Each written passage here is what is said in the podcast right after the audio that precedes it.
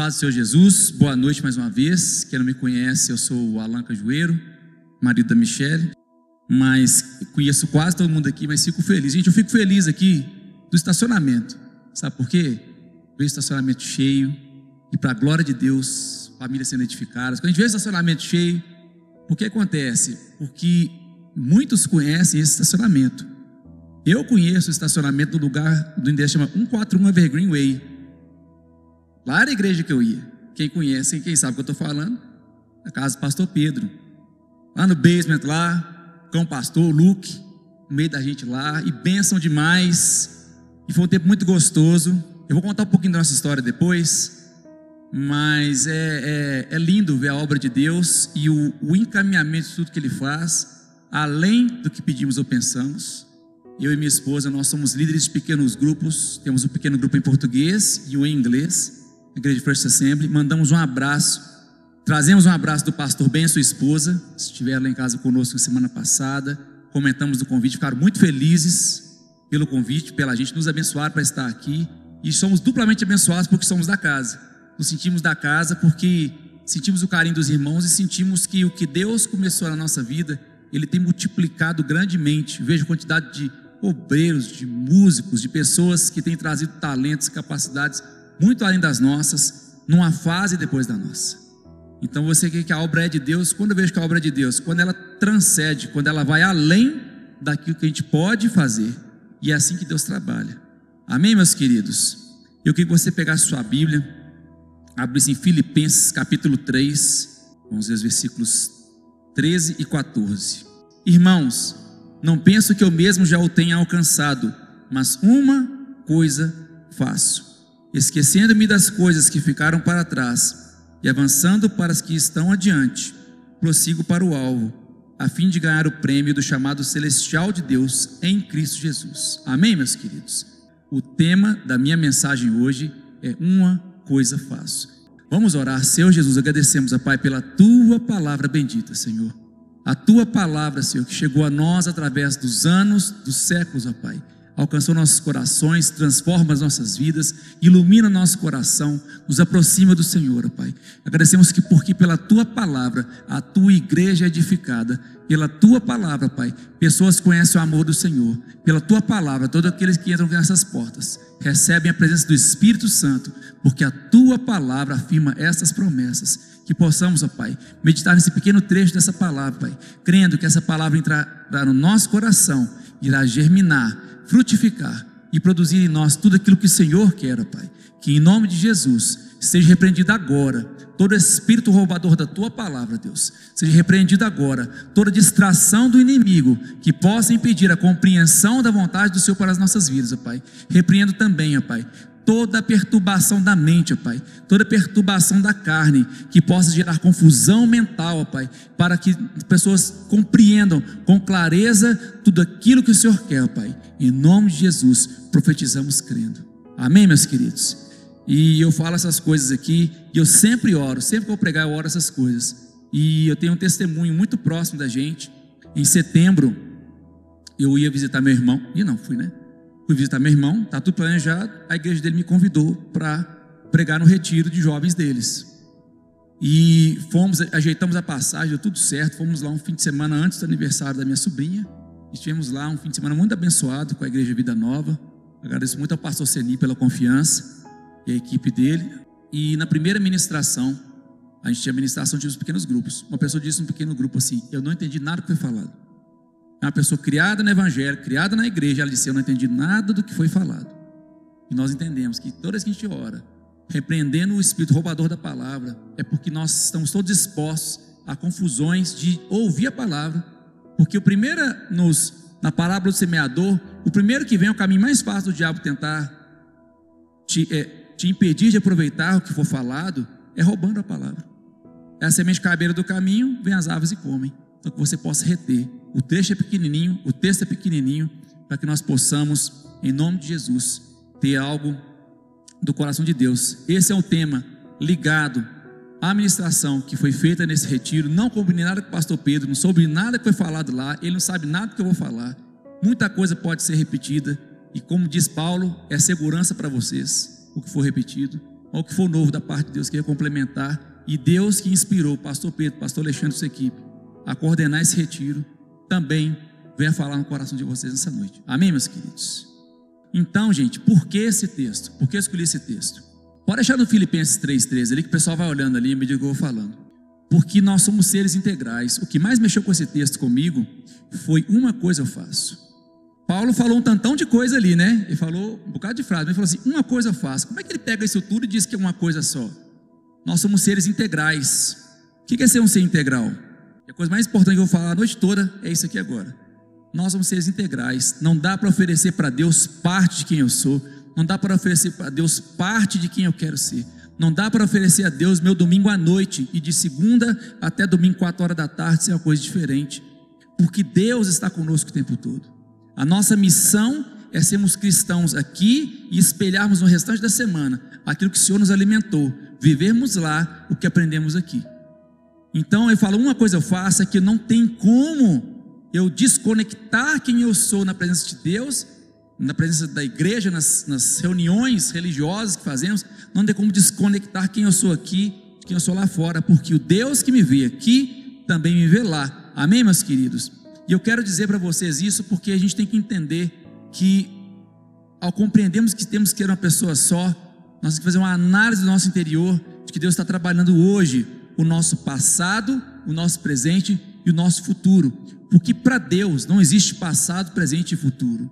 O próprio nome de Deus, Jeová, não existe conjugação de verbo em hebraico. Então, Jeová significa eu sou, eu sou e eu serei, tudo ao mesmo tempo. Traduz a natureza de Deus que ele já, já construiu o seu futuro e conhece o seu passado e te coloca hoje no presente do plano que ele traçou para você, contanto que você se posicione para viver esse plano que ele tem para você. Amém? Então tá. Por que, que fala do passado? Esquecendo-me das coisas que ficaram para trás, avançando para que estão adiante, prossigo. Meu presente. E o futuro, a fim de ganhar o prêmio do chamado celestial de Deus em Cristo Jesus. A minha escatologia é curta. Jesus volta hoje. Enfim, eu não estou preocupado se tem milênio, trezênio, se tem pré-tribulação, pós-tribulação. Jesus volta hoje para mim. Eu tenho que estar resolvido com ele hoje. Porque ele pode voltar para mim. Pode ser que não volte para você, mas vai voltar para mim. Ou pode não voltar para mim, voltar para você. A vida é curta. E eu tenho que aproveitar cada dia. Nesse dia chamado hoje, eu tenho que estar em paz com Deus. Quando o pastor Pedro fala assim, eu quero que Jesus volta hoje. Eu não sei quantas pessoas realmente puderam dizer um amém de coração. Porque nós temos que estar prontos para dizer esse amém. Deus, se o Senhor voltar hoje, eu tenho que ter a certeza que a minha salvação vem da minha condição de ser filho por meio da fé. Não vem de obras para que ninguém se glorie, mas Ele nos insere em boas obras para que caminhemos nelas. Então, esquecendo-me, a primeira coisa, passa um para nós, do passado. Com relação ao passado, a pergunta de Deus para você hoje, e para mim também, eu sou a primeira orelha perto da minha boca, então eu sou o primeiro a aprender com o que eu estou falando. Quem é você? A Vivi estava ministrando aqui, para quem não sabe, a Vivi é minha sobrinha, cara da minha esposa, sobrinha da minha esposa, na verdade, né? Quem é você?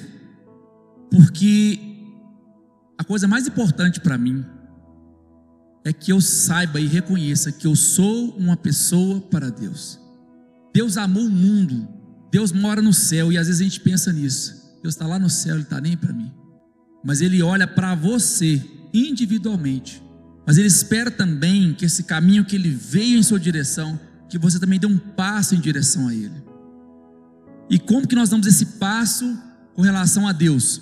Posicionamento. O que que é esse posicionamento?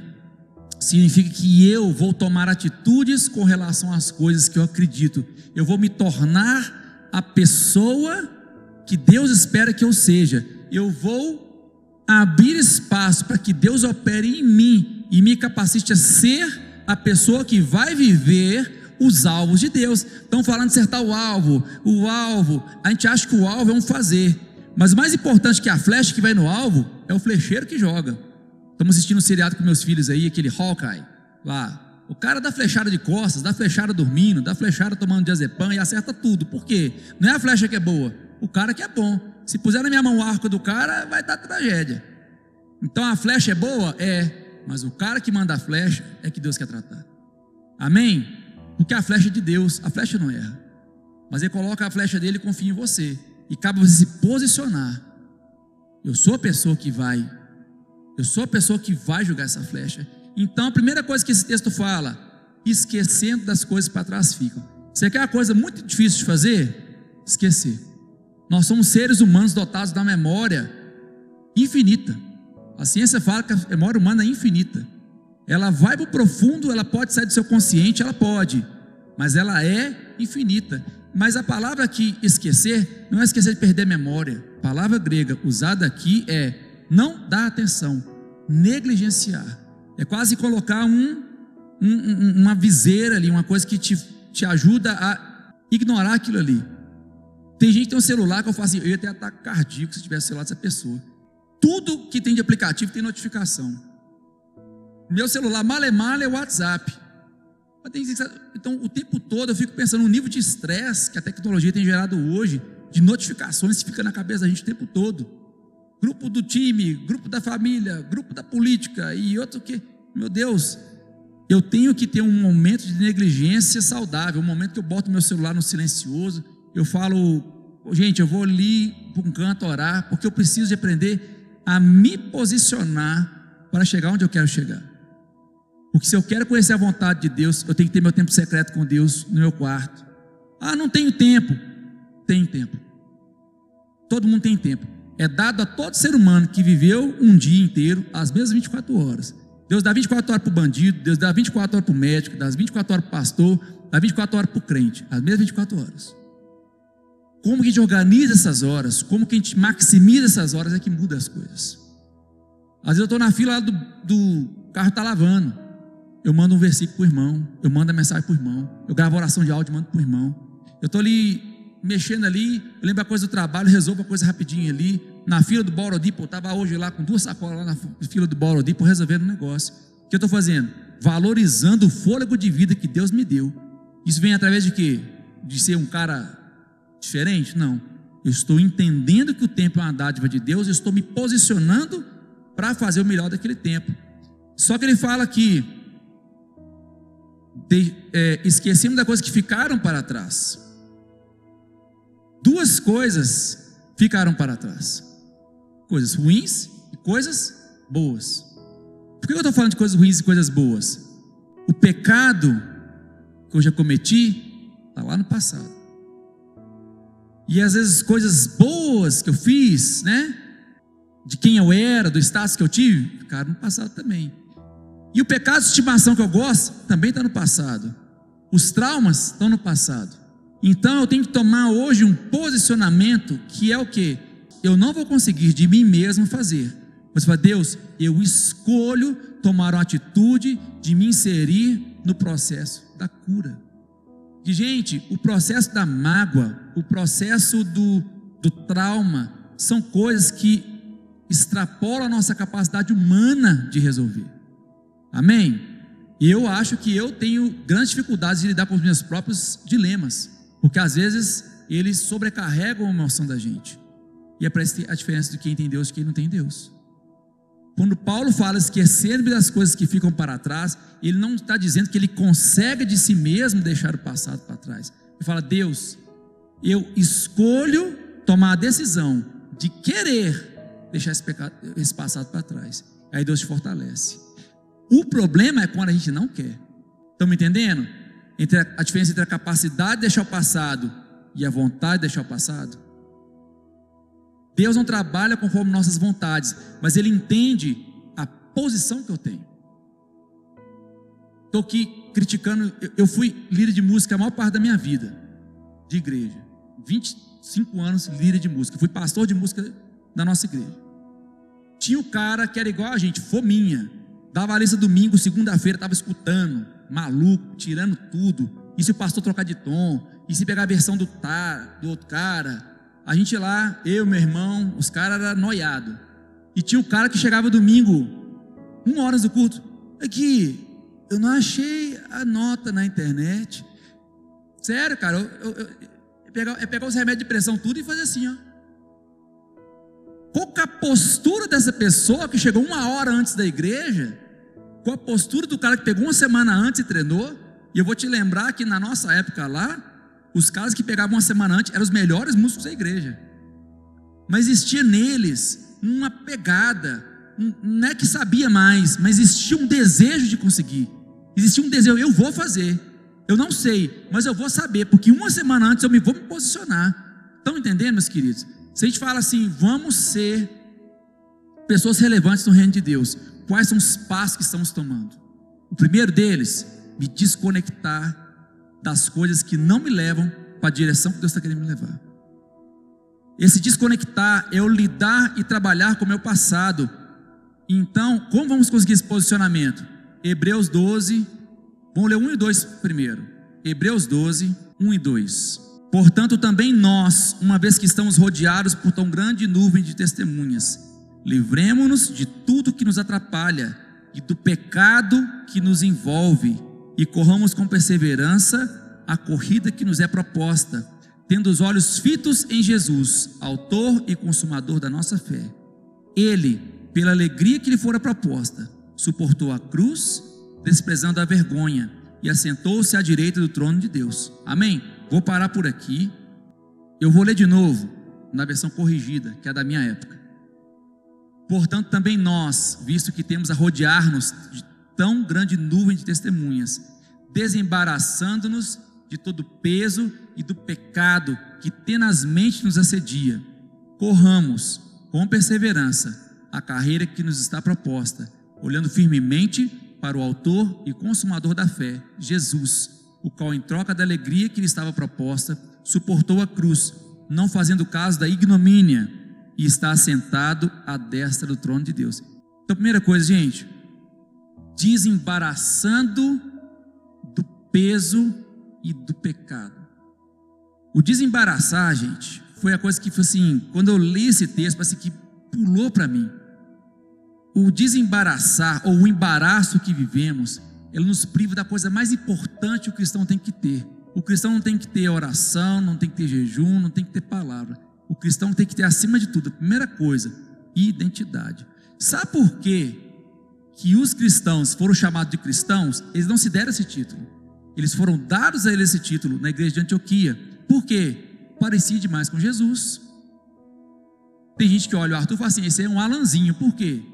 Para azar dele, ele parece comigo. A Gigi deu mais sorte.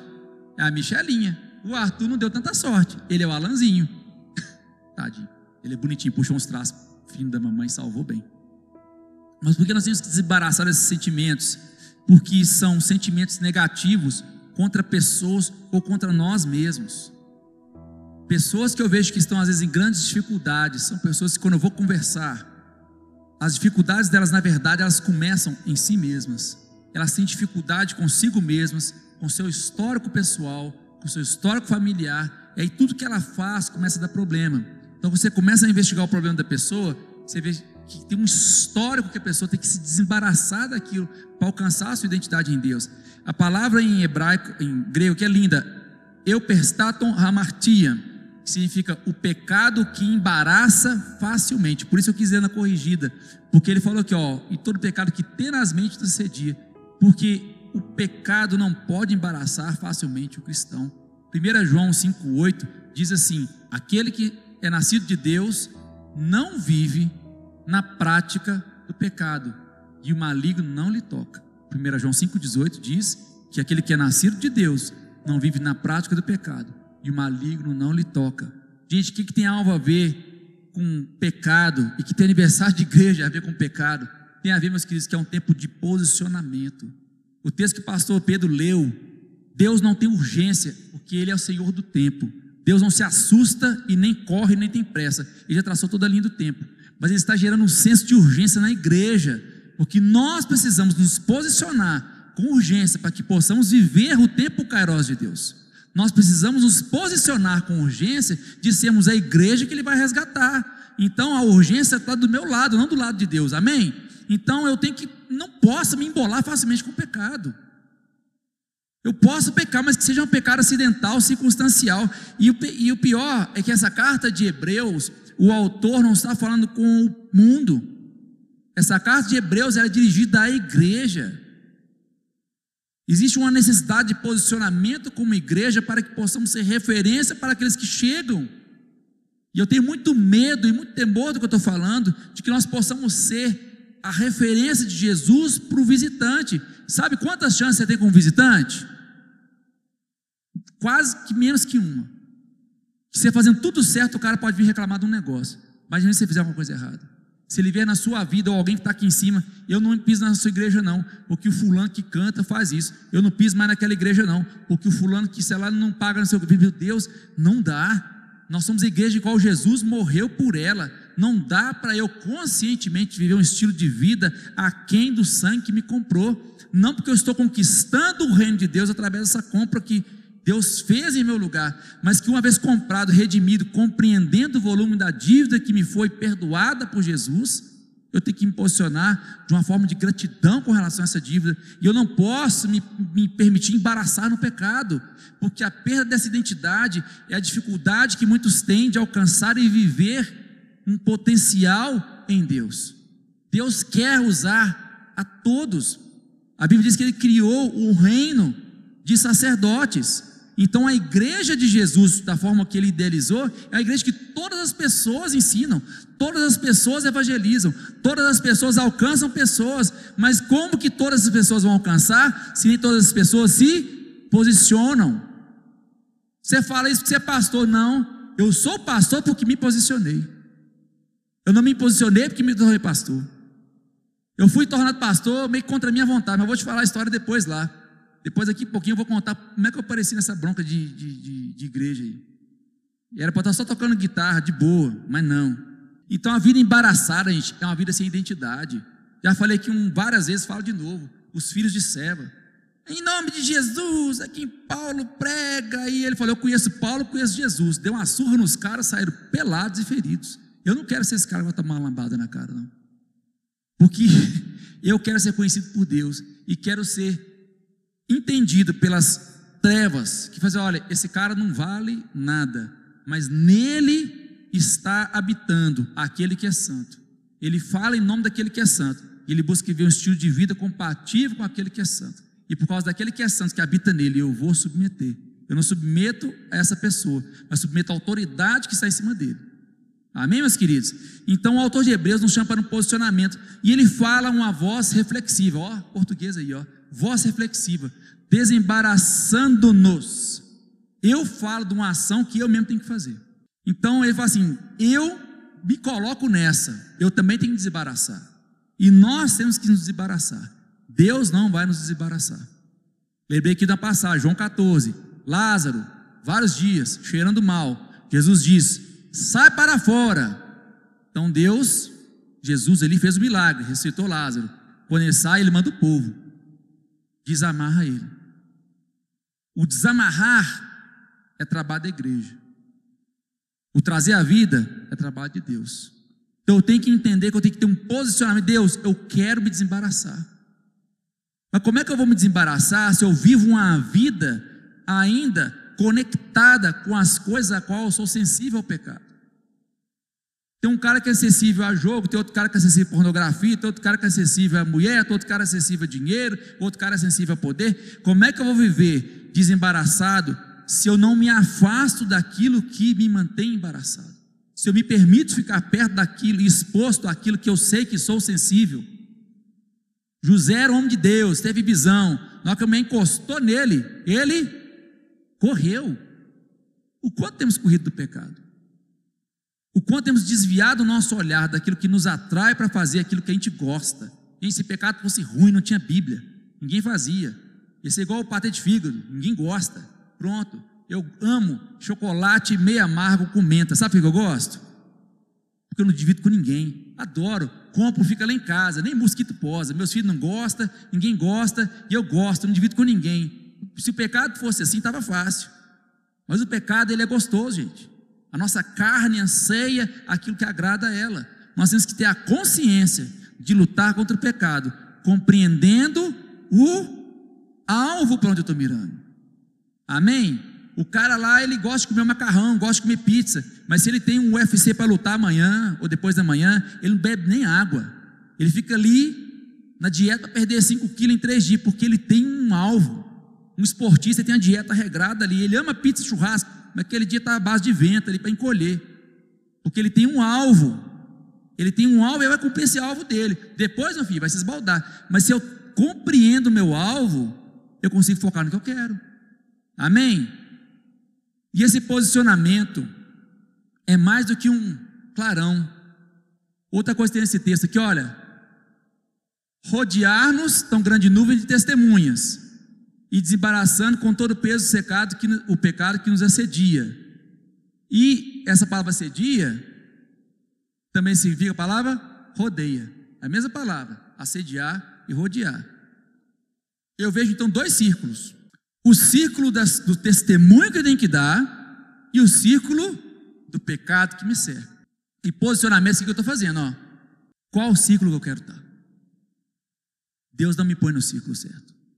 Eu tenho que escolher. Eu estou no ciclo que vai dar o testemunho de, de uma vida transformada, ou você é o cara que está no círculo de quem está vendo acontecer, mas não está, não está participando do que está acontecendo, porque não está onde Deus está. E o estar onde Deus está não é estar nessa igreja, não. É o estar ativamente. É mais que vir no culto todo domingo, é mais que no acampamento. É naquele momento ali, assim, cara, eu vou aprender alguma coisa com isso aqui. E eu vou pôr em prática alguma coisa disso aqui. Eu posso ser que eu tenha dez coisas para fazer, mas pelo menos uma eu vou pôr em prática. Pelo menos uma. E depois mais uma. Então eu entro numa espiral de ser rodeado de testemunhas. Só que é desconfortável, sabe por quê? Porque nesse ciclo aqui, eu sou aceito como eu sou, e é um ciclo que me aceita como eu sou, mas me, me faz permanecer como eu estou. O ciclo de Jesus, ele aceita como você é, mas é o ciclo onde você vai ser confrontado pela palavra, confrontado com o convívio com os irmãos a atingir o estilo de vida que Deus tem para você. Então aqui você é aceito pelo comodismo. Eu faço errado, você faz errado, nós estamos errados junto, vamos continuar errando. É confortável. Mas você dá um passo para a luz, a luz revela, traz à tona. Já falei com algumas pessoas que me conhecem, eu sou consultor. Meu trabalho é ir no cliente, falar com ele: olha, você tem uma parada de manutenção daqui a seis meses e você está fazendo essas três ou quatro coisas certo, essas doze coisas erradas. Tem cliente que fala assim, Alan, gostei, me dá essa recomendação aqui, eu vou pôr em prática, o cara melhora, economiza dinheiro e brilha. Tem um cara que fala assim, olha, você não sabe o que está falando, você não conhece a minha realidade. Não é assim, gente? Quando eu vou aconselhar a gente, ó oh, meu querido, você tem que fazer, olha, você não conhece a minha realidade. Eu, meu, né, minha vida é muito sofrida. Eu fui criado num lar sem um pai. Eu fui é, não sei o que, não sei o que. Eu não sei o que, não sei o que. Começa a listar os traumas. É legal. Mas em vez de você se abraçar no seu trauma, por que a gente não pega isso tudo e coloca no pé de Jesus? Você reconhece que Deus é o pai acima de qualquer pai, Ele é, o, ele é o amigo acima de qualquer amigo, Ele é a pessoa que te afirma acima de qualquer pessoa. Meus queridos, todos nós temos motivos para dizer não para Jesus. Porque nós temos motivos nas nossas traumas e histórias de falar assim: olha, Deus, o Senhor vai ter que compreender que eu venho da vida muito sofrido. Todo mundo tem um sofrimento. Todo mundo, em qualquer nível, rico, pobre, todo mundo tem sofrimentos porque tem necessidades que não são atendidas. O, o coração humano é infinito nas suas necessidades. Mas nós temos que entender a qual círculo eu quero pertencer. É simples assim. Com Deus é simples assim. Não tem um cinza, não. Eu sou do círculo do testemunho e a, o, o holofote da minha cara vai expor uma lista de coisas que eu vou trabalhar junto com Deus para alcançar, ou eu vou ser do ciclo conivente com o pecado. E lembra que eu estou falando que esses dois ciclos, infelizmente, estão dentro do mesmo lugar. E que Deus nos acorde hoje para isso. E eu continuo lendo aqui, Hebreus, o restinho aqui, 3 a 8. Pensem bem naquele que suportou tal oposição dos pecadores contra si mesmo, para que vocês não se cansem nem desanimem na luta contra o pecado, vocês ainda não resistiram até o ponto de derramar o próprio sangue. Vocês se esqueceram da palavra de ânimo que ele dirige a vocês como a filhos. Agora vem a palavra de ânimo, hein? Agora é bom. Meu filho, não despreze a disciplina do Senhor, nem se magoe com a sua repreensão, pois o Senhor disciplina quem ama e castiga todo aquele que aceita como um filho. Meu, se essa é a animação de Deus, imagina a paulada, né? Palavra de ânimo, você vai, agora vai vir um negócio aqui, eu, eu, te dar a vitória. Não, é causa, meu filho, não despreza esse príncipe. E continua falando aqui, ó. Suportem as dificuldades, recebendo-as como disciplina. Deus os trata como filhos. Ora, que filho não é disciplinado por seu pai? Se vocês não são disciplinados, a disciplina é para todos os filhos, então vocês não são filhos legítimos, mas sim ilegítimos. Essa de novo eu li aqui na versão NVI, mas na tela está um pouquinho diferente da corrigida, porque é, esse texto aqui tem mais umas coisinhas aqui que a gente tem que falar. Vai chegar umas partes mais alegres, mas aqui por enquanto é, é a parte que a gente tem que entender o, o, o que é um posicionamento. Prepare-se ao se desembaraçar e tomar uma postura de identidade com Jesus, a oposição é garantida. Ó, pense que tomou oposição dos pecadores. Gente, quando você se posiciona com Deus, garantido, você perde amigo, você perde amizade, você deixa de participar de certas rodas, é garantido, gente. O cara fala assim, rapaz, negócio de passar para crente, lá em Minas a gente fala assim, negócio de virar irmão, tá por fora. Porque, cara, ninguém me chama para jogar bola, ninguém me chama para churrasco mais, ninguém me chama para nada. É isso aí. Então é ruim, é bom, meu amigo, porque Pedro fala assim: Jesus, em teu nome largamos tudo. Ele falou: cem vezes aqui na terra e a vida eterna por vir. Amém, meus queridos? Não há nada que você vai abrir mão por Jesus que ele não compense com algo cem vezes melhor nessa terra e isso aí é só o brinde. E o prêmio é a vida eterna no porvir. Porque a gente vai assim, ah, mas assim, é difícil, né?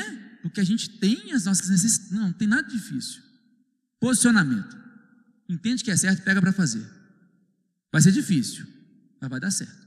Amém? Mas prepara para a oposição. Porque ele quer que continuemos perseverantes, que fala assim, ó, não se cansem nem desanimem. E aí que vem Deus castiga só filhos. Nossa, mas aí é brincadeira, esse negócio de ser filho de Deus não é um bom negócio, não. Ele só castiga. Por que, que o mundo sofre? O mundo sofre pelas consequências naturais do pecado e das leis da natureza que o próprio Deus criou. Agora, o filho, não tem jeito. Se eu ver cinco meninos pulando lá fora, rolando na grama, rasgando a roupa, eu vou gritar qual o nome? Do meu filho. Eu vou chamar a atenção do filho do outro? Nem posso. O pai dele vem atrás de mim. Então é o meu filho. Ah, mas está todo mundo fazendo errado. Ou, oh, mas você deu azar ser meu filho. Achei essa roupa no mato. Ganhou de algum lugar. Paguei, né, meu filho? Aí, quer fazer? Jogo duro com ele. Às vezes tem um filho do outro, ô oh, querido, desce daí. Então o pai dele me dá uma cipoada nas costas, né? Ou cipoada, não. Me bate com um pedaço de madeira, pronto. Vou ajudar o tradutor ali, tadinho. É, porque, porque é assim que funciona, não é assim, gente? Se eu chegar seu filho e dar um sujigão nele, teve um irmãozinho, um irmãozinho que a vez chegou para mim, Alan, eu queria que assim, caminhar com você e fosse igual seu irmão. Foi, cara, queira isso não, velho. Eu gosto meu irmão, como é que eu trato ele? Como é que eu tratei ele? Só na. Porque meu filho posiciona, meu filho estuda, meu filho pega esse caderno, engole esse caderno, meu filho não falta aula, meu filho, dia do meu pai. Então por quê? Porque eu estava agindo com ele ali por crescimento dele de uma forma dura, como eu não agiria como um cara da rua. Teve o filme do Indiana Jones que eu lembrei aqui, o último. Depois daquele filme que da, da, minha época, viu? Das suas épocas. Que aí ele conheceu um menino, motoqueiro, cabelinho de gel. Ah, eu larguei a faculdade, quero viver. É isso aí, cara. Vai viver. No meio do filme eu descobri que o cara era filho dele. Você vai voltar para a faculdade, você vai estudar. Foi outro comportamento. O filho dos outros é mesmo, larga tudo, vai ser feliz, vai curtir sua moto. Quando descobriu que era filho dele, que ele não conhecia, rapaz, a atitude mudou. Então entenda que o tratamento de Deus é uma demonstração de amor com você, comigo, porque nem todos são filhos. Que você entendesse aqui nessa noite também. Nem todo mundo é filho de Deus. João 1, 11, 12 fala assim: Ele veio para os que eram seus, mas os seus não o receberam mas a todos quanto o receberam, deu-lhes o poder de serem feitos filhos de Deus, a saber, os que creram no seu nome. Você foi feito filho de Deus. Quando? Quando você o recebeu como e Salvador de sua vida. Ninguém nasce filho de Deus, não, meu querido. Mas se você quiser, você pode ser. Não porque você quer, mas porque já está pago. Você tem que pegar o que foi pago e trazer para a minha vida. Amém? Então a nossa falta de visão e de chamado começa pela dificuldade de nos enxergarmos como filhos. Às vezes a gente se trata de forma mais dura. pela história de vida da gente, e fala assim: ah, eu não sei, eu não tenho chamado, eu não sirvo para nada, eu não sirvo para tocar, não sirvo para cantar, não sirvo para pregar, não sirvo para nada. Meu querido, quem disse que evangelho é isso? No, no tempo dos apóstolos não tinha microfone, não tinha instrumento, não tinha música. Lá era o, o raiz, mais raiz que eu já fui, que na época nem reto projetor tinha, você tinha que aprender as letras das músicas cantando na igreja, na raça. Depois nas quatro tentativas você estava cantando tudo errado, mas estava cantando mais ou menos alinhado. Então, mas na época dos apóstolos tinha nada disso. Sabe o que tinha? Ação social, tinha cuidado com os irmãos, dividir a compra do mês. Esse era o ministério da galera. Não precisava de teologia para isso, não. Para ser igreja, não precisava de teologia muito, não. Era o cara está precisando de um negócio, vem cá, vamos, vamos aqui colado aqui, ó. vamos juntar aqui, vamos resolver essa situação. A nossa falta de visão tem dificuldade de se enxergar como filho. Temos dificuldade de acertar o alvo. Não pela dificuldade de saber o que fazer, mas a dificuldade de saber quem eu quero ser em Jesus. E eu vou te falar desse trecho aqui de, de Hebreus que nós lemos, que mais me chamou a atenção foi o versículo 5, que fala assim: vocês esqueceram da palavra de ânimo que lhes dirige. Meu filho, não despreze a disciplina do Senhor, nem se magoe com a sua repreensão. Eu tenho algo da parte do Senhor aqui para essa noite, que eu queria que você entendesse que eu não estou querendo julgar ninguém aqui, mas eu sei que o Senhor colocou no meu coração para que você entendesse. Aquele que é filho sabe aceitar a disciplina. E quantas pessoas hoje no mundo elas se magoam com a repressão de Deus. Elas são cristãs, elas frequentam uma igreja elas estão ali tentando, mas elas se magoam. Porque portas que Deus fechou na vida dela, para crescimento dela, ela entende que foram tratamentos duros de Deus. Um, uma resposta diária de Deus, ela se magoou com Deus. Oh Deus! O, o Trudeau está igual o Silvio Santos jogando aviãozinho do Piá agora. Tem um piá de fevereiro, tem um de maio. Oi, outro piá para você. E o meu não sai. O Senhor é muito duro comigo, Deus. Tem gente que está vivendo. Eu sinto. Eu sinto isso. Quando eu comecei a preparar essa palavra, eu senti isso. Não sobre a questão de piar, mas falando assim, forma geral, tempos de espera de Deus, às vezes nos levam a ser amargos com Deus. E ele falou aqui, ó, não se magoe com a sua repreensão. Eu li a Bíblia pelo menos umas 20 vezes. Eu nunca vi essa, eu nunca lembrava de ter visto que essa palavra sobre mágoa com repreensão. Então, se Deus chamou atenção a essa palavra agora, é porque nós precisamos entender que esse, essa mágoa com Deus nos faz tirar o foco e nos impede de viver o propósito. Deus chegou para Abraão e falou: Abraão, filho lindo eu te dei, mata ele. Que? Não, mata ele. Mas mais que mata, não quero que você mata ele, não. Eu quero que você viaje três dias no deserto com ele. Viaje três Olha a tortura. Eu fui fazer o prova do IELTS. Todo mundo aqui fez IELTS, né? Vai vir para cá, alguém fez, mas ele fez. Que tortura! Foi em Florianópolis. Cara, você pegar um, um, um táxi para Confins, olha o nome da cidade, Confins, 60 quilômetros. Sua vida passa toda na sua frente, assim, você consegue revisitar toda a sua vida até chegar no aeroporto. É muito demorado. Aí um avião para Florianópolis. Aí vocês ficam no hotel e espera outro dia. Cara, aquilo ali você fica assim, louco, porque é uma demora. Deus falou assim: Eu vou matar seu filho, e não só vou matar ele, eu quero que você viaje três dias com ele. E você vai matar ele no alto do morro que eu vou te mandar. Se Abraão tivesse magoado com Deus aquela hora, fala: Deus, o senhor é severo, Deus, o senhor é um covarde, me dá uma coisa para tomar de volta. Quer saber? Eu vou ficar com a minha família, eu não preciso do senhor. Eu venho da família boa, de mercadores, se a gente veio da Babilônia, para Babilônia eu vou ficar. Ele poderia fazer isso. É que a gente vê as coisas funcionando na Bíblia, mas não entende que é homem de carne igual e você.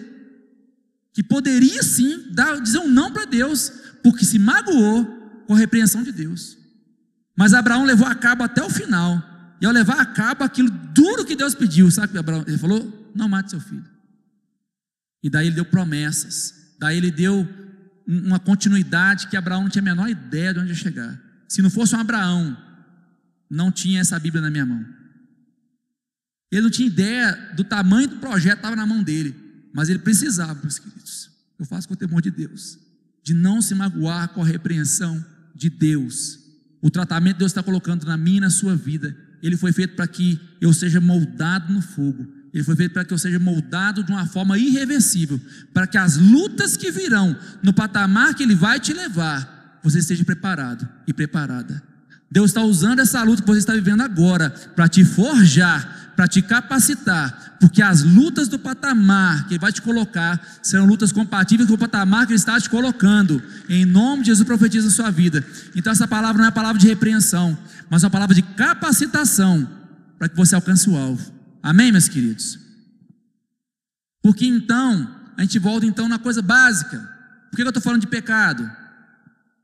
A palavra pecado, purinha, amartia, significa uma coisa só: errar o alvo.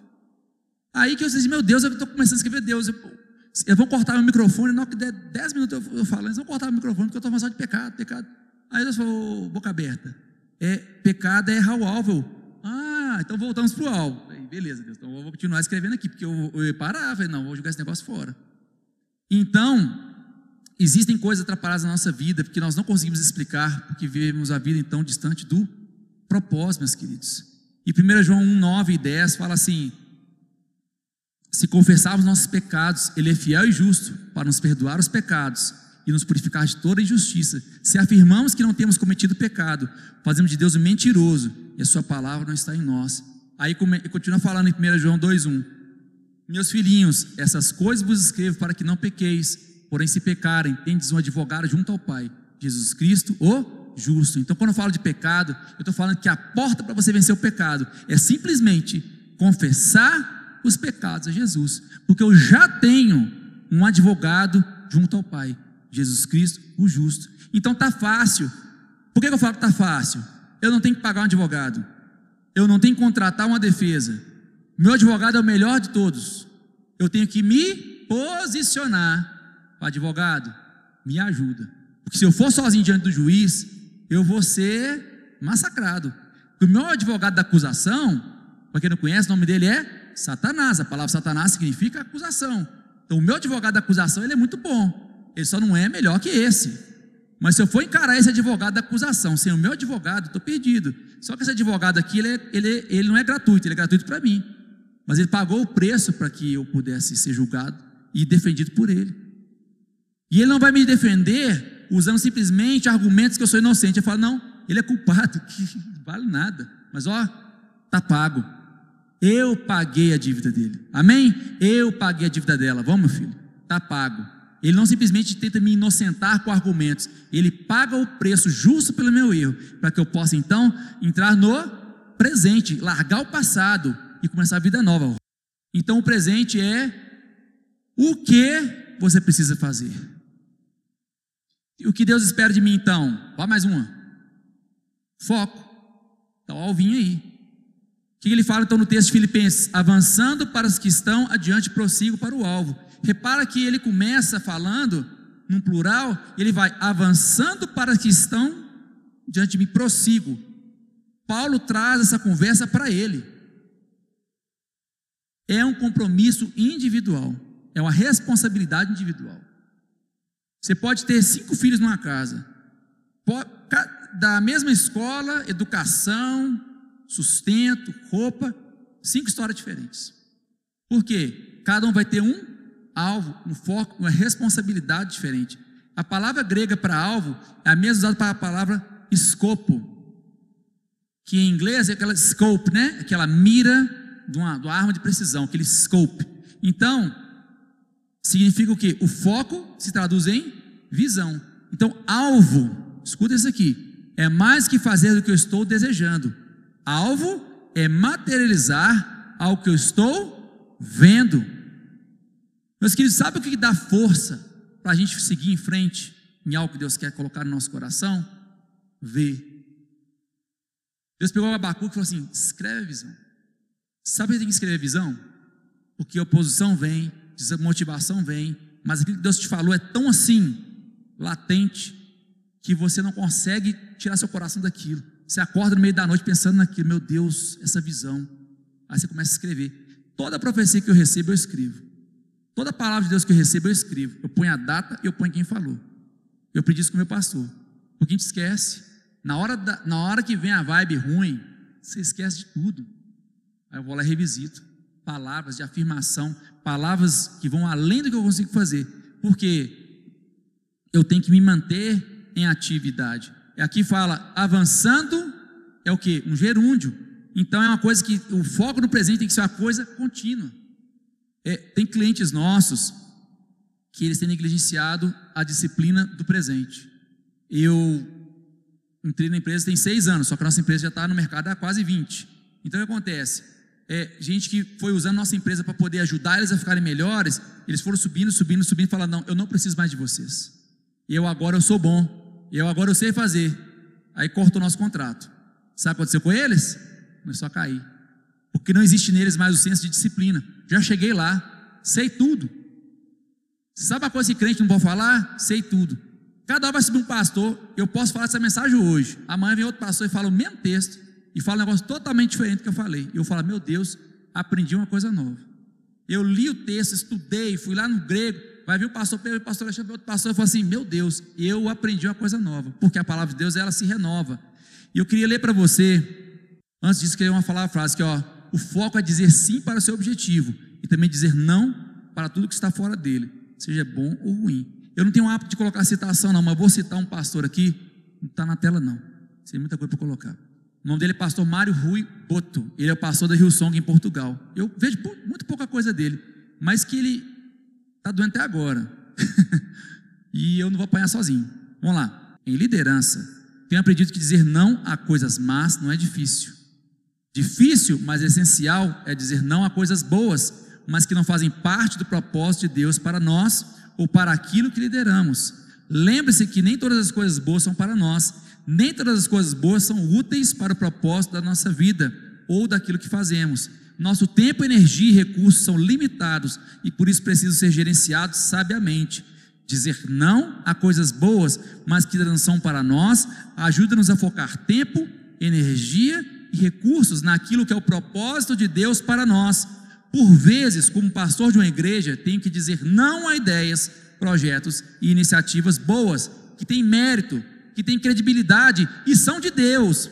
Não porque eu não reconheço seu mérito, credibilidade e mão de Deus sobre elas, mas porque sei que não são para mim ou para aquilo que lidero. Porque nem tudo que nasce no coração de Deus é para mim ou para você. Querer abraçar tudo pode ser a nossa queda.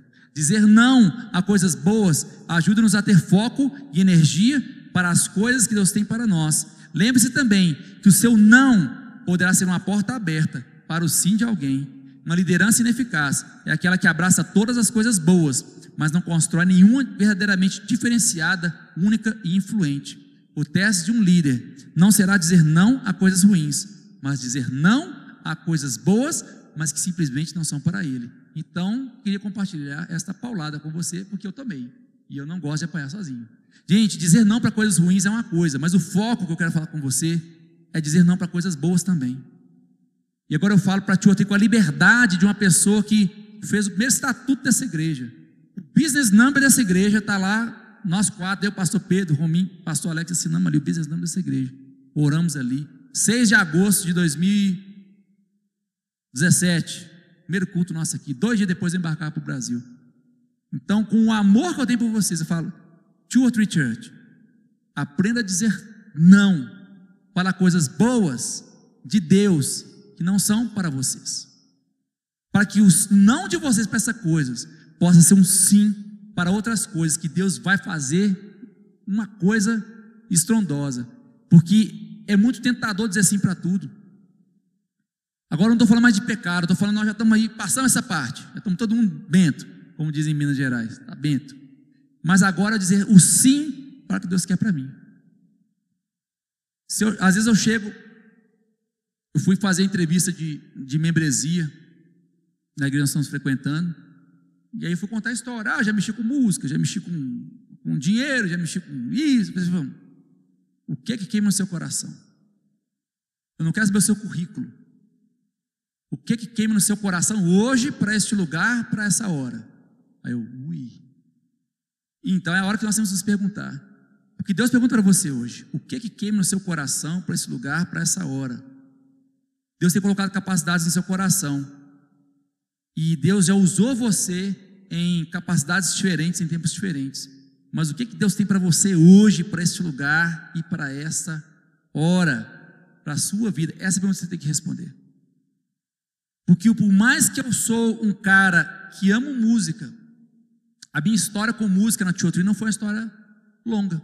Eu não me doei para a música como eu poderia, porque eu me doei para casais, eu me doei para o ensino, eu me doei para o discipulado para o batismo, fazendo coisas que são talvez até assim, entre capacidades, que eu sou menos capaz que a música, mas eram as áreas que Deus queria me desenvolver.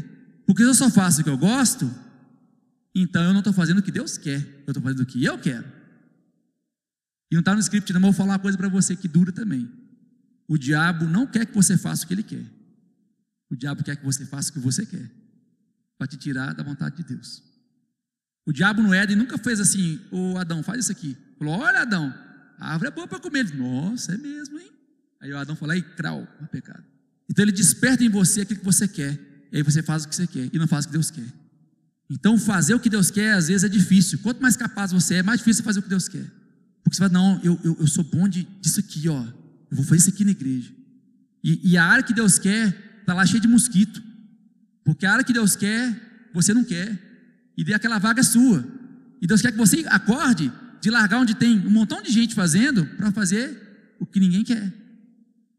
E, e, eu e minha esposa, a gente tem muito esse cuidado de fazer, Deus, o que o Senhor quer para nós? Para hoje, para agora, para esse lugar determinado.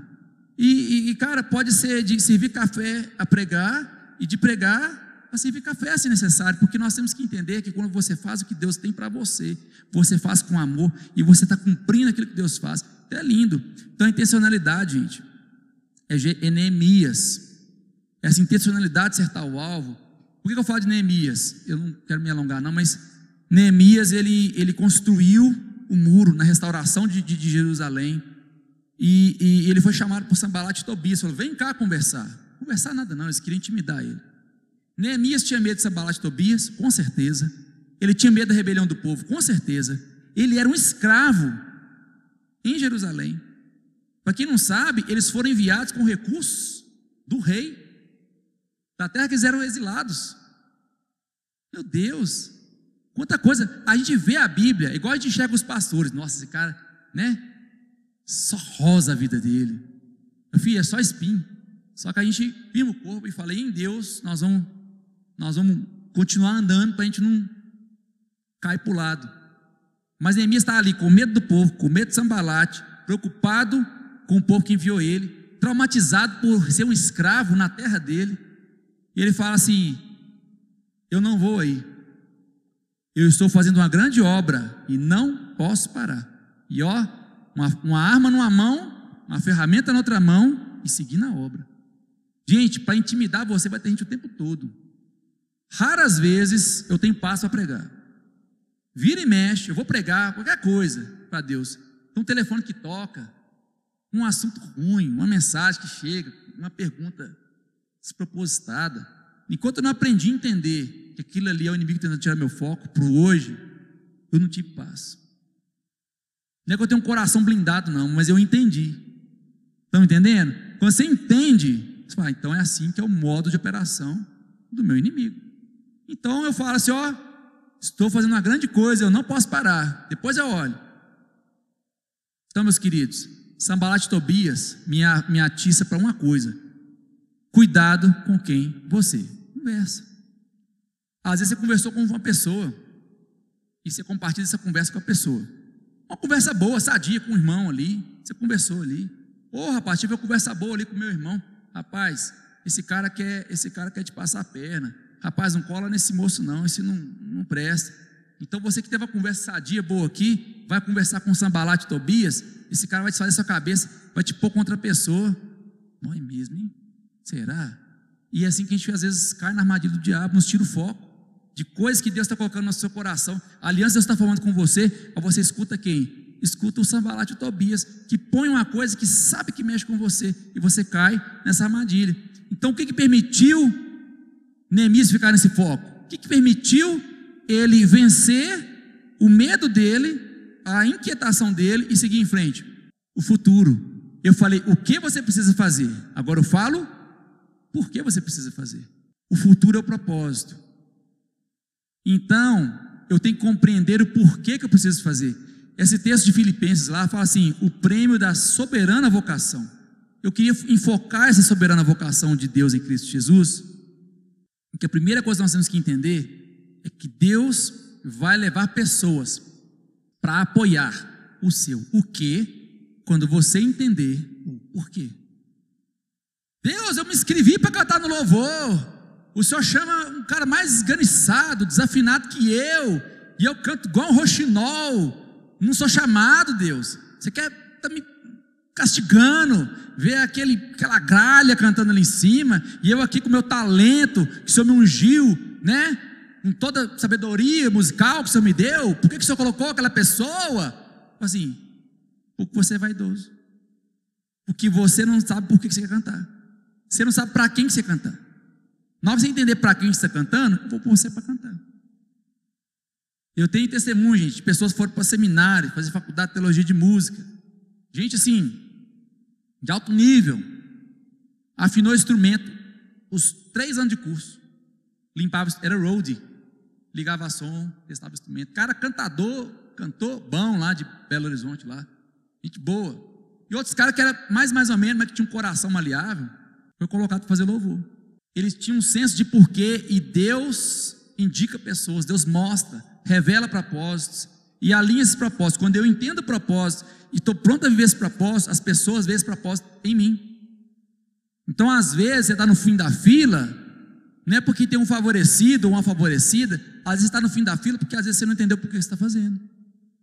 Quando você entendeu por quê, as pessoas vão atrás do seu o quê. Quando você tem um propósito, você vai lá e é alinhado naquilo. A credibilidade começa nessa postura.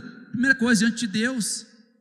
E de novo, posicionamento. O quanto você tem se capacitado, quanto você tem amado aquilo que você tem almejado de Deus, esses propósitos. A primeira coisa do propósito para entender é que Ele é soberano de Deus. Antes, de, através de Cristo Jesus, eu sou chamado para as boas obras que Ele preparou antes. Uma vez que eu sou aliançado com Deus, Ele me, de forma independente da minha capacidade, Ele me coloca no caminho para que eu possa cumprir esse propósito. E todo propósito tem três características. Quem chama? Deus. Quem que é a pessoa específica do chamado? Eu.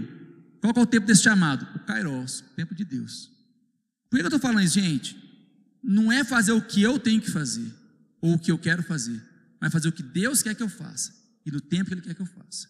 Eu, eu cresci em igreja evangélica, sempre gostei de estudar a Bíblia, eu já ensinava em escola bíblica, já ensinava nos cultos da igreja, desde os meus 19, 20 anos.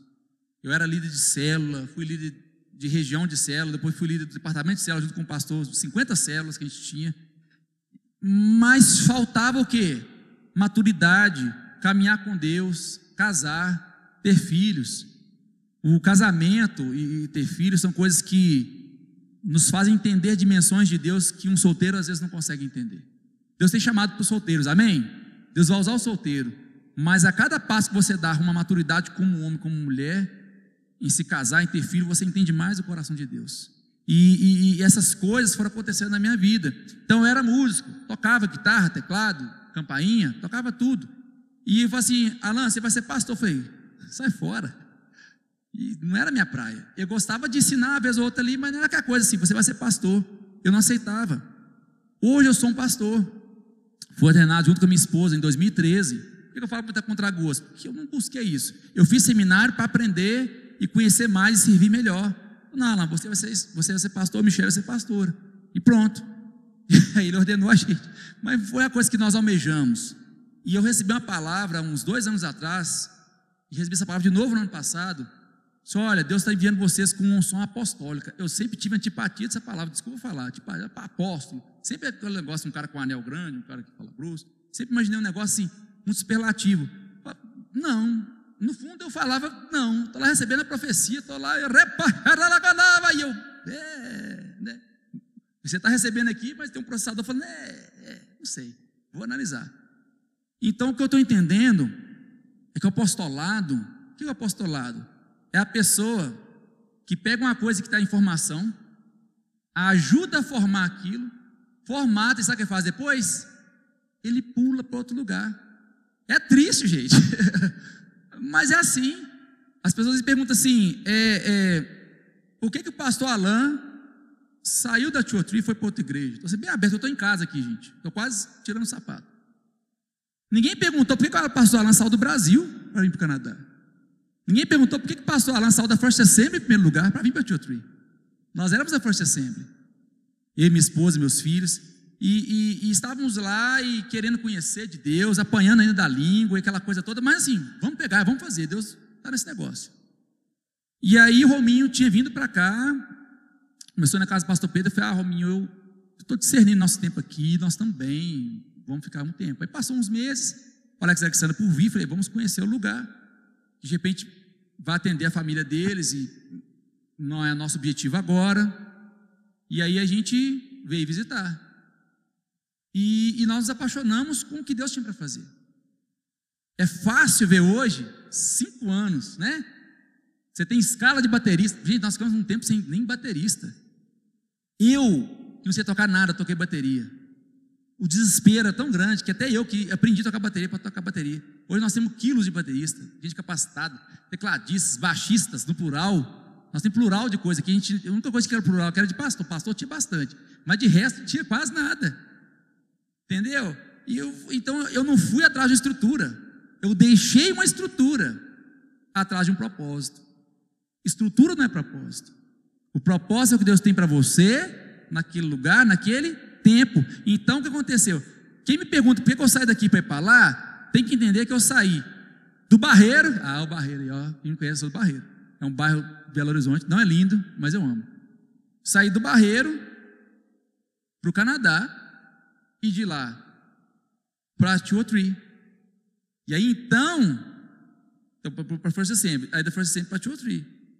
E então teve um tempo de Deus nos chamar da Tree, não de volta, cara, ninguém volta. A vida é só para frente. Então foi um tempo de implantação. Gente, eu saí de lá sem promessas, de nada. Tivemos que estruturamos tudo. Até a parte do CMF, os, todos os pastores da First, da Tree Todos os pastores de território são credenciados pela Canadian Christian Ministry Federation. Eles vêm, fazem credenciamento, fazem curso de formação. Participei aqui, o Dr. John McDonald aposentou, mandou uma turma fazer o curso. Até fizemos nós três primeiro, pastor Alex, depois pastor Alex foi para BC, enviado por Deus. História linda. O pastor Alexandre chegou, credenciamos ele. Então, assim, participei disso tudo. Da mesma forma, Deus nos chamou para um lugar de dependência nele. Em que a estrutura aqui não era coisa que Deus tinha para mim agora. Nem poucos de vocês viveram o que eu vivi. O Cardel, gente, o Cardel era um negócio de louco. Quem tinha que chegar lá no, do lado daquela, daquela high school ali, o Bishop O'Brien, era coisa de cinema. Chegar, pegar as cadeiras, espalhar a cadeira, pegar o som do carro do pastor Pedro de de Neve, botar lá e montar o som, ligar o som, tocar, pregar. É coisa de doido. Pouco a gente vai viver o que a gente viveu mas é com alegria.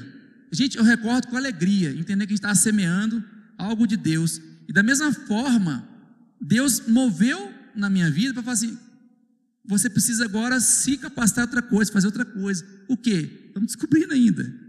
Que eu vim para cá também descobrindo. Gente, sabe quem eu conheci na Tio Tree? O Rominho. Nem o pastor Pedro conhecia, que eu os vi uma vez que a gente passou, eles foram no culto que eu estava pregando em novembro do ano anterior.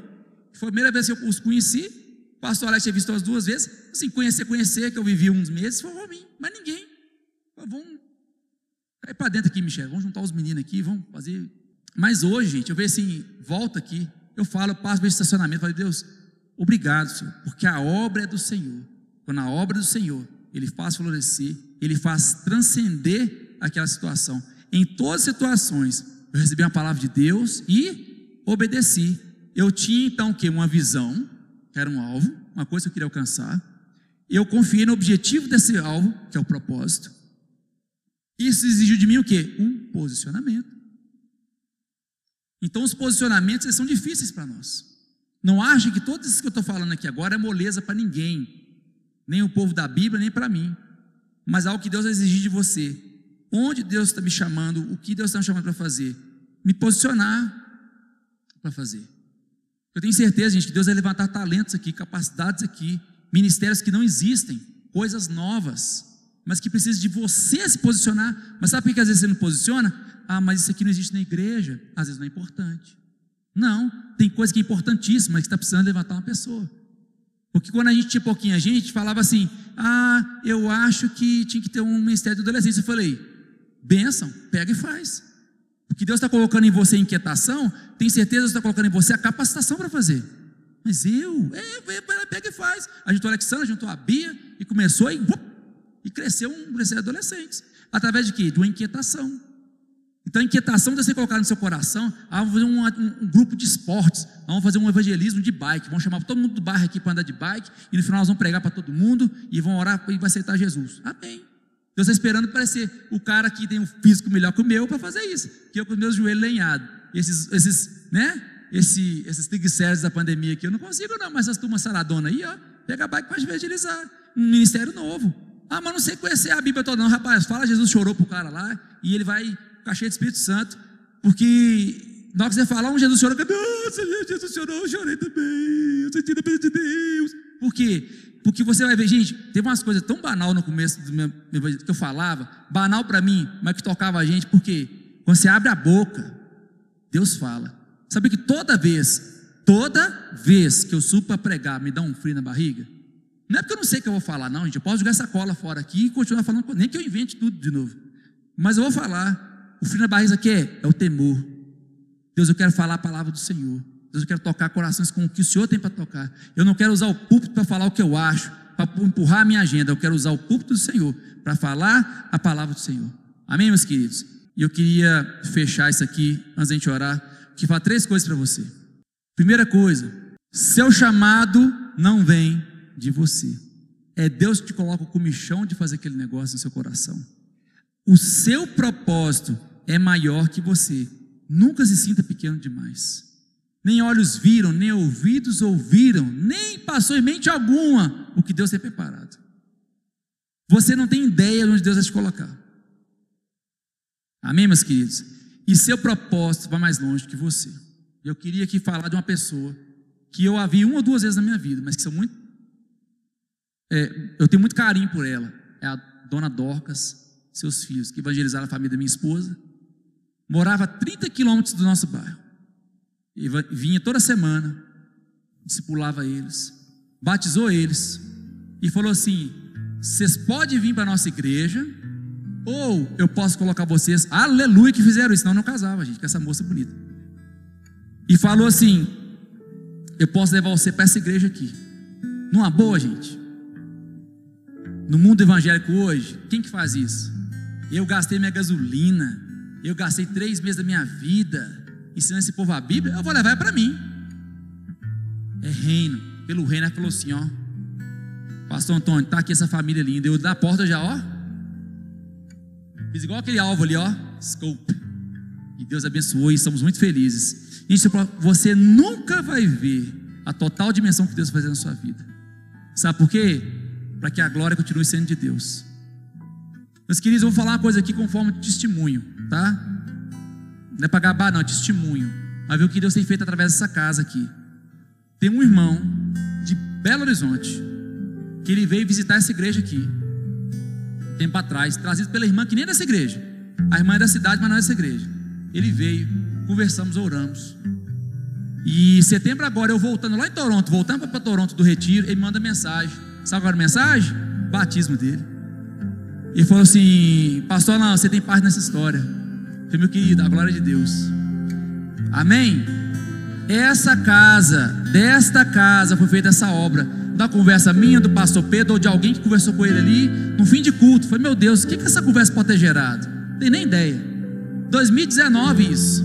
Chega agora 2021, o homem lá, lá, nós lá é raiz, a gente põe a bata branca lá, igual foi batizado, bota a bata branca lá e dá o capote no cara. Gente, glória a Deus. Porque vez que Deus começou aqui, está estendendo além do Canadá. Covid não segurou, fronteira fechada não segurou, porque o Evangelho voou. Amém, meus queridos?